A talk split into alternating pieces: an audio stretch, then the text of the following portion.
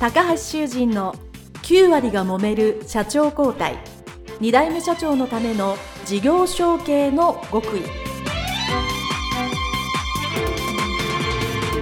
この番組は2代目社長専門経営コンサルタント高橋修人が経営に悩んでいる2代目社長やこれから社長になる後継者に向けて経営力を伸ばし会社を引っ張れるリーダーシップを身につけるための番組です。これまで数百社をコンサルティングした実績から2代目社長ならではの悩みを知りその解決のための独自理論によって2代目社長もまた従業員も幸せに仕事ができることを目指した内容です。皆さんこんにちは。事業承継コンサルタントの高橋修人です。本日は株式会社京南代表取締役社長田沢隆夫様のオフィスにお邪魔してのインタビューでございます。田沢社長よろしくお願いいたします。よろしくお願いします。えー私と田沢社長のまあ関係性ということなんですけど、えー田沢社長が2代目さん3代目さんすべての勉強会をウェブでやられて毎月されておられましてえーそこに私が参加をさせていただいているということでこの波乱万丈な話をもうウェブでいつも聞いているところなんですけどありがとうございます。はいあの今日はオフィスにお邪魔してですねいろんなことをお聞きしたいなと思っておりますのでどうぞよろしくお願いしますよろしくお願いします。それでは田沢社長ですねご自身の自己紹介と会社のご紹介を業務内容も含めてお願いいたします、はい。はじめまして。株式会社京南代表取締役のお田沢隆夫と申します。この会社はもう50年ぐらいのああすごいですね、歴史がある会社で、ガソリンスタンドをメインに、はい、えーやっている会社で、まあいろいろマークがいろいろ変わっていったんですけども、まあ今はエネオスさんの50看板はいをかけて、ガソリンスタンドメインに、えー仕事をさせていただいてます。最近はサブスクモデルの洗い放題事業っていうのを、はい、おかげさまでヒットしておりまあしてすごいですね、はいその今拡大に向けて奔走しておりますはい、あとあの車の修理なんかちょうどね私オフィス入る時に大きい工場があって車も修理されてるということで非常に手広くされていらっしゃると。ありがとうございます。はい。いうことでございます。あと本も出されてはい、いらっしゃいますよね。はい。なので、あの、お名前ですね、えーはい。田沢さんで検索していただければ、多分アマゾンでヒットするんじゃないかなと思うので、ご77の逆襲レターということではい。あのご興味のある方はぜひお買い求めいただあければと思います。はい。えーそれではもう50年ぐらいされてるということなんですけども、ここはい今、多摩市っていうところになるんですよね、東京の。そうですね。はい。で、えー、もともとは先ほどちらっと事前の打ち合わせに聞きましたが、東京の真ん中の方、皇居の皇近くで、居の近くおで父様が始められたという。そうですね。へー。そこが初めらしいです。で、一番最初はどんなお仕事されてたか？一番最初建材建材屋さん。あ、建材を売るお仕事。はい。まだそのその会社はまだ事業承継はまだしてないんです。あ、なるほど。はいそこが一番長くてもう今70年超えてる会社がまだまだ。実はあります。もう一つ、もうこの京南そねの方はガソリンスタンドで、じゃあ途中からじゃあ、二つ目の会社がお父さんそう作られた。ですね建材屋さんやって砂利を運んで。はい。でいろんなあの公共事業、はい。高速道路、うんうんと関越路ですけどもはい。そこの仕事をダンプでうん。運んでいたそうですほうすごいですね。でダンプに入れる軽油を自前でうんなんとかしようということで拝島ですねうん今で言えば今は木島市はい。の拝島町にスタンドを作ったというのがガソリンスタンドの進出の始まりですね、おおすごいですね。じゃあもう田沢さんが小さい頃からじゃあもううん会社があって、まあそういうお父さんは社長でされてるっていうのは子供の頃から認子供識があっの頃からすすり込まれてました。なるほど。はい。そうすると、まあ、このインタビューでも皆さんどちらかになるんですけど小さい頃でしょお前が後継ぎだからもう絶対引き継げよというふうに言われたか別に何も言われなかった人もいるんですけど田沢家はどんな感じだった？田沢家は僕次男坊なんですよ。はい好きにやれと。ああはい。これが高校生の時ですかね。うん。ちょっとあの気になるわけですよ。進路が自分としては、そうですね。はい。父親の方行くんだったらそれなりの勉強をって思うじゃないですか。はい。で文系理系に分かれたりとかうん。いろいろあるじゃないですか。はい。でちらっと聞いたんですよね風呂上がりに。はい「どうすりゃいいの?」ってお前の会社。うん。手伝うの？僕なんて。はい。聞いたら「もう好きにやれ」とおおはい。いう回答だったんです多分父親はそれ覚えてないです。多分そのパターあンです。覚えてない。何気ない会話。あーあそうですね。そういうことありますね。そこであのあやんないんだっていう。ふうにうん。確か次男坊ですし、うん。うん。あそうそうだなと、うん、やんなくていいんだと思って自分は自分の道へ行こうということで。うんはい。決めたのが高校生の時です。おおじゃあまあ家のことはもういいやと。そうですね。であのその後じゃあどういうのをやろうと思ってどういうそのまあ進路になったんですか？その後また 自分も変わり者なんでですね、はい。えっと一番長い会社は不動産事業やってるんで、ちょっとその不動産って目に見えるものじゃないですか。一番なんかすごく大きい建物、うんうんうん。そうですね。じゃあ目に見えないものをやってやろうと。おおっていうことであのアイディアとかうんうん。マークとかはい。デザインとかそっちの方の専門家になろうっていうふうにまうた、ー そういうふうに思ってしまってですね。はい。でいろいろ調べるとあ弁理士という仕事があるんだはいはい。ということが分かりまして大学2年の時にちょっとこっち行こうかなと思って。大学生の時にそうですね。そこで大学生で弁理士に目をつけるってなかなかないですね。ちょっと変わり者ですね。変わり者ですよ、はい。で目をつけてまずそそこの勉強にのめり込んだというのがお僕の大学時代ですね。のめり込んでしまったんです、はい。そのズズズッとのめり込んだはい、で、まあ、そういうマークとかデザインとかねいわゆる弁理士さんの商標とかなんとかのもうお仕事をするっていうか、まあ、そういうなんか勉強されて勉強していましたきました。卒業後そういう事務所とか会社に入られた。そうですね。あのとにかく家を出たくて。うんうんうん。でなんとか就職しようとはい、いうことで、まあ、そうですね、えーともう家には家の会社入らなくていいと入らないでもそそうそ普通に就職しようと。そのために外に行ってもう自分で食べていかなきゃということで、うんうん。それは僕も一緒だったのでよくわかります。そうですよね。やっぱやっぱそう甘えたくないっていうかなんかね。そうですね。なんかあるんですよね。親に甘えたくないっていうなんかそういう気持ちがあって、すぐ出なきゃってうん。思ってそうしたらやっぱ就職しなきゃいけないので、はい。えーまあ、えっと当時、えー今アルプス電機という会社うん。に、えー就職をさせてもらってででそこで結構わがままも言いまして、ね、知的財産っていうアイディアとか発明とかマークとかっていうとこ扱う部署にはい。配属をしていただきました。おおすごいそれはそのまま入って3年目かなんかに資格も取らせていただいてえっ、と弁理士を取りました。おすごいですね、ええ難しいですよね弁理士さん。結構会社の配慮が あってあのいろいろと配慮していただいてはい。まあ、その勉強時間の確保とかもいろいろやってくれ、うんうんうんやってくださって本当に感謝をしております。それがなかったら取れないです。へー。勤めながらなかなか取れない。なるほど、ええそれは本当にありがたい話で、うんうん。そういう時がありました。えー。でもそうするとまあ自分のこれだと思う会社とかね業務について資格も取ってもうじゃあ普通に考えればもうそのままそのまま多どんどん。そのまま多分言って言ってたと思うんですけどと思うわけで。思うんですけどね。でそのどんどん行こうっていうのを転機っていうのはその後何年後ぐらいに訪れ天る気は、えーアルプス天気がお世話になってるのは大卒なので7年半お世話になりました。ああはい。で29の時ですね。はいあもう30ですね。はい。兄がいるんですけどはい、やらないと。家業をやらないと。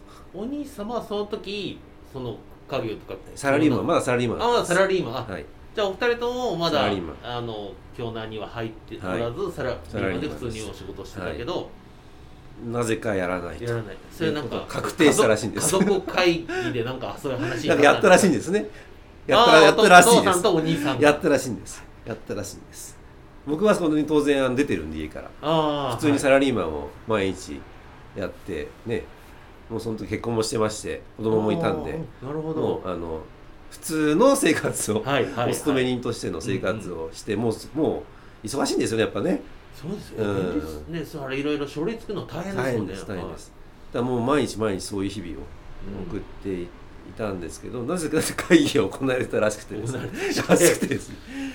急に電話がかかってきましたはい。やれといやもうもうやらないかではなくいやれなんですね。ですね。それもわかる。しかも母親が登場するという謎の展開ですね。はい。あお兄ちゃんがやらないということになったのでらしいじゃよとああなたやりなさいと、父母とは連続攻撃ですね。えー。波状攻撃を受けましてですね。はい。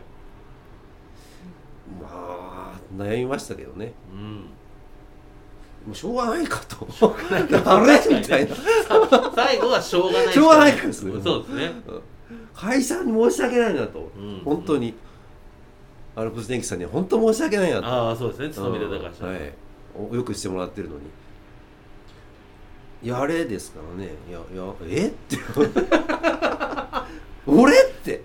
あの10年前聞いた話は何だったの？何だったの？やんなくていいっていう。うんうん結構そういうのこだわるんじゃないですか子供って。そうですよね、うん一回そう親の言葉に。そうですね、で仮に変わったとしてもまあもうその時ねお互いまあ大人だか大ら人ですか。変わったにしても頼み方があるんじゃないの？あります普通でやったらねいやあの時は確かにそう言ったんだけどまあいろいろ事情があってああだこうだってねあこれできたらあのやらないかと。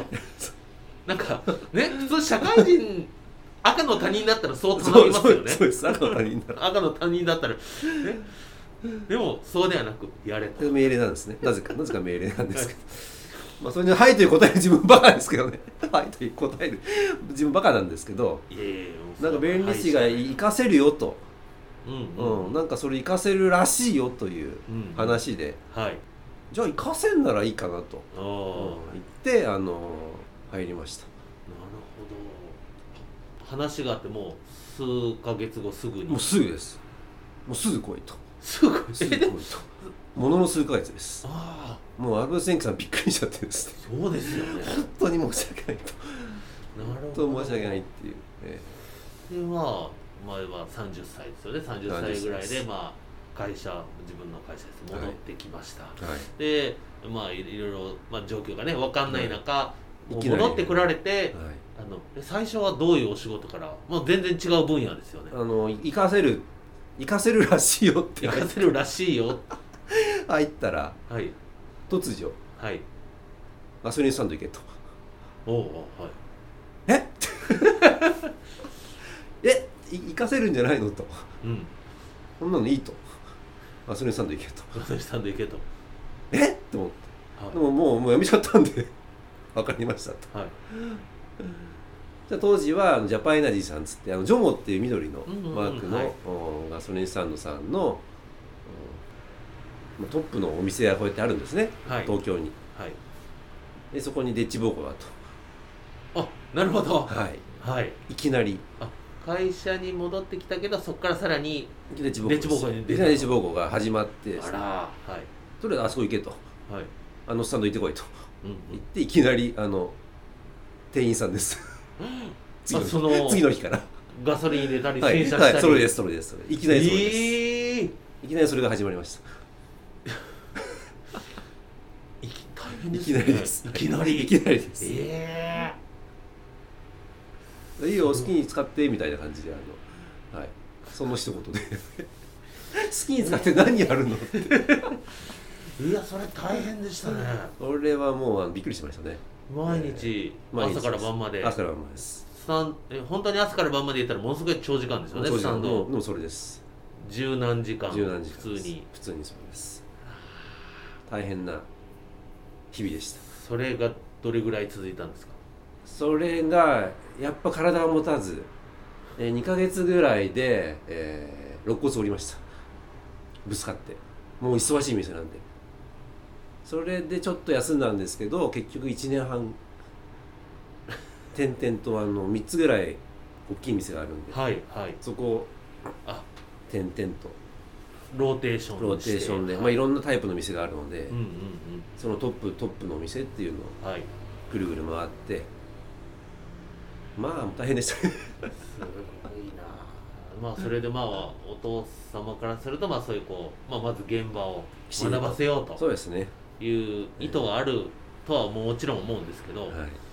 まあとはいえ特に説明もなく特に全部なく。ですね行ってやれと。やれと。あまあ行く自分も自分ですけど。いやいやいやそういうことはねよくあります。よくあるパターンで。よくもうこのインタビューでよくあります。帰ってきていきなりあのあっち行けみたいな。そうです。もう本当にそのパターンで。例外なくうちも、はい、何の説明もなく行けと。でまあそうまあそう大きなお店へ行かれて自分のその京南のそうですね。スタンドにまあ1年半ぐらいして戻ってきたら、はい。でそこではどんなお仕事、まあ、そこでまさかねそのそういう現場のお仕事ではないと思うんですが。まさか現場です。まさかの現場 ええまさかの現場でもうち経由がメインなんで、はい。もうもうトラックです。トラック仕事。もうトラック仕事。もう手が真っ黒になるもう手が真っ黒です。経由で。ピチピチになる。ドロドロになるんですよえー。経由って延々と7年7年間延々と。そのお店の、はい。な何？て店長さんとか。店長ですね。あ店長です。店長として。店長って言っても結局体を動かすもちろんです。かっこよく言うとプレイングマネージャーだけど。とにかくもう陣頭指揮を取って朝から晩まで。もうずっとです。ひたすらそういう日々を。それまあ、最初はは分かんないですけど7年ぐらいやってるとなんか俺このままどうなるんだろうとか不安になる時なかったですもうあかのー途中でもう悔しくて悔しくてこのキャリアを捨ててうん給料もだら下がってうんはい。何をやってるんだ俺はと。っていうのは本当思ってましたね。そうでも言えませんからそりませんよね、はい、社員もいますし何をやってるなんて言えないので、ね、もちろんその人前では言えないですけどやっぱり一人ねなった時に。一人になった時はもうああ僕これどうしようと。どうしようです。何だったんだと。なんでこんなことしてるんだと。そうです。なんで帰ってきてしまったんだと。そうです。なんで断ってよかった。あそうです。ねまあ妻も大変でしたね。もう肉体はややっぱきついですよ。もうとにかく週に1回ぐらい休みが取れたらもう寝てるだけなんで、まあ、しかも平日ですからね。平日、ね、寝るだけと言って本当迷惑かけましたね妻には、ええ。もう体がもう動かない。休みの日は。もう疲れ切って、ええ。もうそういう日々を。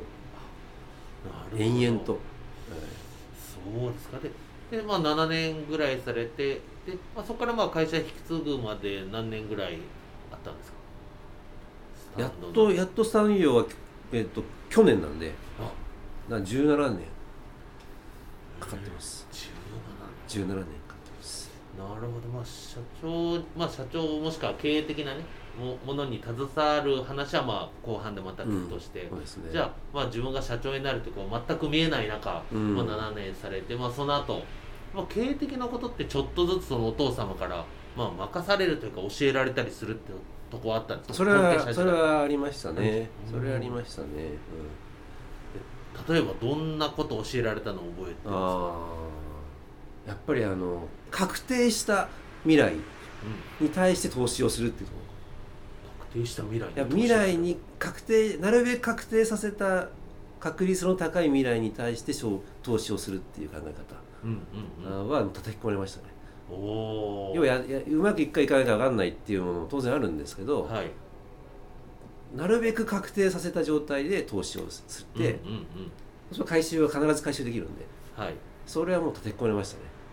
あやふやなものはもう基本やるなと。うんうんうん。例えばその当時そ確定的だぞと思って投資したものってちょっとなんか一つ二つ例を教えていただいていいですか？自分の方が。ああ父親が、はい、会社として。会社として。会社はもう不動産事業であのマンションやってるんではい。もうここにこのこの土地にこう建ててこうしていけば必ずこう入ってきて、もうあーもう確かに。必ず収益が見えて。うんうん。そうすると銀行さんは必ずそこはついてきてくれるんで。やっぱそういうような事業のやり方。うん。あそうですね。じゃあ成功したらそね。それを必ず増殖させていく。横展開していって。うんあんま目もくれずにあの横展開はい。していって増やしていくとか、うん。まあ、そういうあの鉄板のやり方。はい。